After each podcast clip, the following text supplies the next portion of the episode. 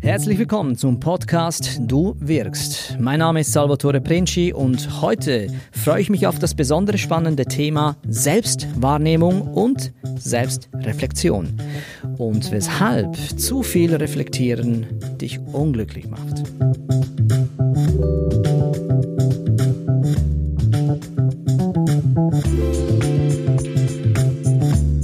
Ja, beginnen wir doch gleich mal mit der schlechten Nachricht, nämlich die lautet, 95% der Menschen behaupten von sich selbst, dass sie über so etwas wie eine gesunde Portion Selbstwahrnehmung verfügen.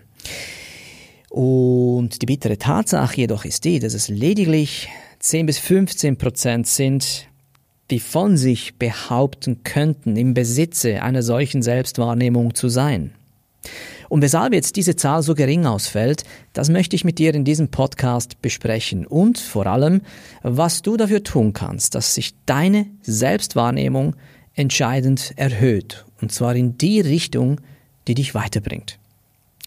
Diese Zahlen, die habe ich mir nicht irgendwie so aus den Ärmeln gezogen, sondern die habe ich von den Arbeiten von Dr. Tascha Junich. Sie ist die Autorin des Buches Insight. Und in diesem Buch geht sie eben der Frage nach, wie wir Selbstwahrnehmung bilden, welchen Einfluss unsere Selbstreflexion hat und wie wir danach daraus entsprechende Entscheidungen treffen. Entscheidungen, die unsere Produktivität beeinflussen und unsere Beziehungen. Wenn das also etwas ist, das dich anspricht und die Inhalte jetzt dieses Podcasts mit dir irgendwo eine Resonanz auslösen, so möchtest du dir vielleicht dieses Buch etwas genauer anschauen. Menschen, die sich regelmäßig, oft reflektieren, Menschen, die sich mit sich selber auseinandersetzen, haben in der Regel ein zufriedeneres Leben, sind ausgeglichener, haben die besseren, tieferen, stärkeren Beziehungen und sind auch zufriedener im Job. Oder? Was glaubst du? Genau das Gegenteil ist der Fall. Menschen, die sich oft regelmäßig reflektieren, sind eher unausgeglichen, sind sehr oft unzufrieden mit ihrem Job und haben nicht wirklich die besseren Beziehungen.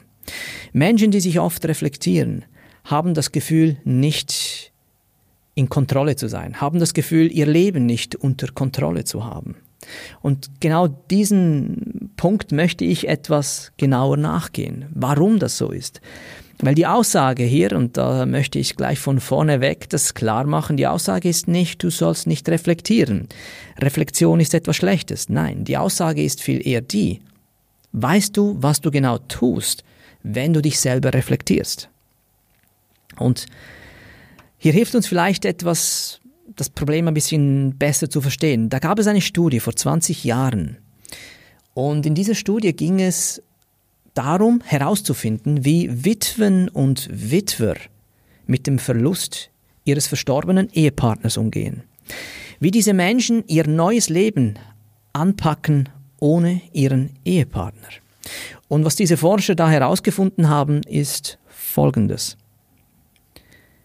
Menschen, die versucht haben, ihren Verlust zu verstehen, waren, also in der Reflexion waren, sich mit diesem Thema stark auseinandergesetzt haben, waren in der Anfangsphase, das heißt nach dem ersten Monat, viel glücklicher und weniger depressiv. Nach einem Jahr jedoch waren die genau gleichen Menschen viel unglücklicher und viel depressiver.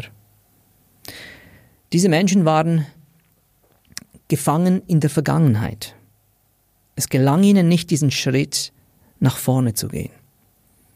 Und ich möchte das, äh, ich meine, wir kennen das alle, wie sich das anfühlt. Wenn du in der Selbstanalyse bist, diese Selbstanalyse kann sehr schnell zu einer selbst geschaffenen mentalen Hölle für uns werden. Eine Endlosschlaufe, aus der wir fast nie rauskommen oder zumindest das Gefühl haben, dass wir da nicht rauskommen. Und mir erscheint ein Gedanke besonders wichtig zu verstehen. Und dieser Gedanke ist der folgende über dich selber nachzudenken, steht in keinem Bezug zu dem, was du tatsächlich über dich weißt. Ich wiederhole diesen Satz, weil der so enorm wichtig ist. Über dich selber nachzudenken, Gedanken über dich selbst stehen in keinem Bezug zu dem, was du tatsächlich über dich weißt.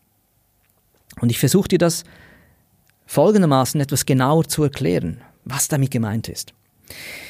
Wenn wir in einer unangenehmen Situation stecken, wenn wir negative Gefühle spüren, wie zum Beispiel eben Trauer, Wut, Liebeskummer und was weiß ich, was es alles gibt. Also ich rede hier von negativen Gefühlen. Wenn wir in einer solchen Situation stecken, dann stellen wir uns automatisch sehr oft die Frage nach dem Warum. Zum Beispiel, wenn ich mich jetzt mit meiner Partnerin gestritten habe, setze ich mich hin und frage mich vielleicht, warum bin ich jetzt so wütend auf sie? Oder warum nur bin ich jetzt so wütend auf mich? Oder du kommst aus einem Geschäftsmeeting heraus, machst die Faust im Sack und stellst dich die Frage, warum nur habe ich nichts gesagt? Du siehst sehr oft, wie gesagt, starten wir mit dieser Warum-Frage. Und diese Warum-Frage hilft in der Selbstreflexion nicht wirklich weiter. Diese Warum-Frage hält uns zurück. Sie hilft uns nicht, die Brücke nach vorne zu schlagen. Und genau das Problem hatten diese Menschen in dieser Studie, wo es um die Witwen und Witwer ging. Diese Menschen blieben bei ihrem Warum gefangen. Ich möchte dir kurz erläutern versuchen, weshalb es keinen Sinn macht, diese Warum-Frage zu stellen. Und wenn du diese Gedanken jetzt hörst, so wird es augenscheinlich sein und du wirst sofort verstehen, was ich meine. Denn Studien zeigen ganz klar, dass wir Menschen, ganz egal wie sehr wir uns dabei anstrengen, unbewusste Gefühle, Emotionen, Gedanken, Motive, wir nicht ausgraben können. Das heißt, du kannst mit deiner bewussten Selbstwahrnehmung all das, was dich unbewusst definiert, nicht anzapfen. Und hier ist ja die Musik. Das meiste, was dich als Persönlichkeit ausmacht, dich als Mensch ausmacht, ist das, was auf Autopilot ist, sind all deine unbewussten Mechanismen. Da kommen all deine Kindheitstraumas hinein, all deine Gewohnheiten, die du gezüchtet hast. Also du bist tagtäglich zu 98 Prozent auf Autopilot. Und gerade weil der größte Teil deines Wesens, eben das, was du oder was es über dich zu wissen gibt, verborgen ist, macht diese Warum-Frage gar keinen Sinn. Weil wir nämlich, und jetzt kommt auch das, weil wir nämlich der Tendenz erliegen, Antworten zu fabrizieren, die für uns zwar wahr, sich wahr anfühlen, jedoch aber komplett falsch sind. Und wenn man den Mut hat, das anzunehmen, das mal einfach zu erkennen, dass diese Mechanismen tatsächlich so stattfinden, dann verändert das dein Bewusstsein zum Thema der Warum-Frage. Das Warum in der Selbstreflexion, wenn du ein negatives Gefühl versuchst zu verarbeiten, hält sich in deiner Vergangenheit gefangen. Sie hilft dir nicht, die Brücke nach vorne zu schlagen. Sie hilft dir nicht, einen Weg in die Lösung zu gehen. Denk ganz fest darüber nach. Die Warum-Frage macht genau aus diesem Sinn, äh, aus diesem Grund keinen Sinn, weil du den größten Teil deines Wesens nicht bewusst anzapfen kannst in der Selbstwahrnehmung. Und das möchte ich mit einem kleinen Beispiel äh, nochmals erhärten. Da gibt es eine Studie, die durchgeführt wurde. Da hat man einen Tisch vor sich gehabt und da haben äh, die Forscher lediglich vier Paar Hosen darauf ausgestellt. Und diese vier Paar Hosen waren absolut identisch. Gleiche Farbe, gleiches Modell, gleicher Schnitt, gleiche Marke. Also absolut vier identische Hosen. Und der Test bestand darin, dass die Testpersonen sich für eine dieser Hosen entscheiden mussten. Nun weiß man jetzt aus äh, Konsumentenforschungen, dass wir in einem solchen Fall die Tendenz haben, uns für das Produkt zu entscheiden, das rechts außen liegt. Und so war das auch bei dieser Testreihe. Die Testpersonen haben sich für diese Hose rechts außen entschieden. Und zwar in einem Verhältnis von 4 zu 1. Das bedeutet, von fünf Personen haben sich vier für diese Hose ganz rechts entschieden. Soweit keine Überraschung. Was aber spannend ist, ist folgendes. Man hat danach die Menschen befragt. Wieso hast du diese Hose ausgewählt? Und die Menschen, die sie jetzt, die Testpersonen, die diese Hose ausgewählt haben, haben mit Überzeugung dafür argumentiert, dass die Hose, die sie ausgesucht haben, einfach klar die bessere Hose war. Obwohl es gar keinen Unterschied gibt. Es sind vier gleiche Hosen. Und am Ende dieser Testreihe, und jetzt kommt's, da muss man sich mal vergegenwärtigen, auch nachdem die Forscher den Testpersonen mitgeteilt haben, hey, Mädels, Jungs, ihr habt hier vier absolut identische Hosen vor euch liegen. Eure Begründungen, eure Erklärungen machen überhaupt keinen Sinn. Und trotz diesem Input haben diese Testpersonen nicht von ihrer Meinung ablassen wollen. Soviel zum Thema, wie wir Menschen Meinung bilden und äh, über unsere Überzeugungen formen. Also der Punkt ist der, das Warum bringt dich nicht weiter. Und wenn dich das Warum nicht weiterbringt, ist logischerweise die nächste Frage, ja, was soll ich dann tun? Und die Antwort ist ganz einfach. Statt dass du die Frage nach dem Warum stellst, stell die Frage nach dem Was. Ich gebe dir ein Beispiel. Jemand, der unglücklich im Job ist, jemand, der unzufrieden ist und sich die Frage stellt, warum nur bin ich so unglücklich? Warum nur habe ich Mühe, keine Ahnung, mit meinem Umfeld, mit meinem Job? Wäre es viel gesünder, folgende Frage zu stellen. Was für Situationen frustrieren mich? Und was haben diese Situationen gemeinsam? Das ist eine ganz andere Frage. Die Frage nach dem Was. Was für Situationen kann ich erkennen, die mich frustrieren, hilft mir schon mal in eine andere Richtung zu gehen, nämlich eben in die Lösung. Das Warum hält mich zurück. Das Was führt mich in die Lösung, weil ich es benennen muss. Ich muss es greifen und danach handeln können.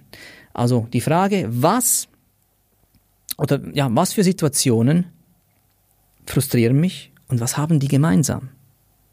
Und vielleicht erkenne ich dann ein Muster. Und dieses Muster kann ich konkret angehen. Ist nur ein Beispiel. Klingt banal und genau das ist der springende Punkt. In der Selbstreflexion sind die Menschen gefangen, unglücklicher, gestresster, unzufriedener in Beziehungen wie im Job, die im Warum hängen bleiben. Wenn sie das Was nicht anwenden, kommen sie keinen Schritt weiter. Und das ist auch die Erklärung, weshalb viele von uns glauben, wir hätten eine gesunde Selbstwahrnehmung. Tatsächlich jedoch ist diese Selbstwahrnehmung enorm beschränkt, nämlich auf dieses Warum. Und die Erklärung habe ich dir vorhin gegeben, weil den größten Teil dessen, was dich ausmacht als Mensch, als Persönlichkeit, liegt deinem bewussten Wahrnehmen nicht, ist, ist dem nicht zugänglich. Also wenn du dich wieder in einer Situation befindest, wo du am Reflektieren bist, ändere die Frage. Stelle die Frage nach dem Warum nicht mehr. Und dass es jetzt hier keine Missverständnisse gibt. Das Warum hat sicherlich seinen Platz. Ich meine, Forschung, Wissenschaft lebt vom Warum. Warum ist das Wasser nass? Warum der Himmel blau? Dieses Warum hilft uns natürlich, Antworten zu finden, aber nicht, wenn es um die Selbstreflexion geht, nicht wenn es um dein Wesen geht, um deine Gefühle. Das ist hier der springende Punkt. Und wenn wir uns selber weiterentwickeln wollen, unsere Gefühle weiterentwickeln wollen, verstehen wollen, müssen wir irgendwann zum Was gehen. Was will mir diese Situation sagen? Was kann ich in dieser Situation erkennen? Was sind gemeinsame Muster? Und das ist eine komplett andere Qualität. Das ist es, was ich dazu zu sagen habe. Und ich hoffe, du kannst diese Gedankengänge nachvollziehen, dass du hier einen Impuls empfindest, deine eigene Reflexion mal dahingehend zu prüfen, ob du das vielleicht ja schon so richtig machst. Vielleicht gehörst du zu diesen 10 bis 15 Prozent, die das bereits richtig anwenden. Und nochmals, ich wiederhole es, Es geht nicht darum, nicht zu reflektieren. Ich werde deswegen trotzdem weiter regelmäßig mich selber reflektieren, aber ich bemühe mich, dieses, diese Frage nach dem Warum so wenig wie möglich aufkommen zu lassen. Wenn du Fragen dazu hast, wenn du Anregungen hast, ich würde mich freuen auf jeden Kommentar von dir. Und ja, schalt beim nächsten Mal wieder ein, wenn du glaubst, dass die Inhalte dieses Podcasts hilfreich sind, dann möchtest du den vielleicht weiterteilen. Danke für deine Zeit, für deine Aufmerksamkeit und äh, dann hören wir oder sehen uns, je nachdem, wo du diesen Podcast mitverfolgst, beim nächsten Mal. Bis dann, alles Gute und komm gut an.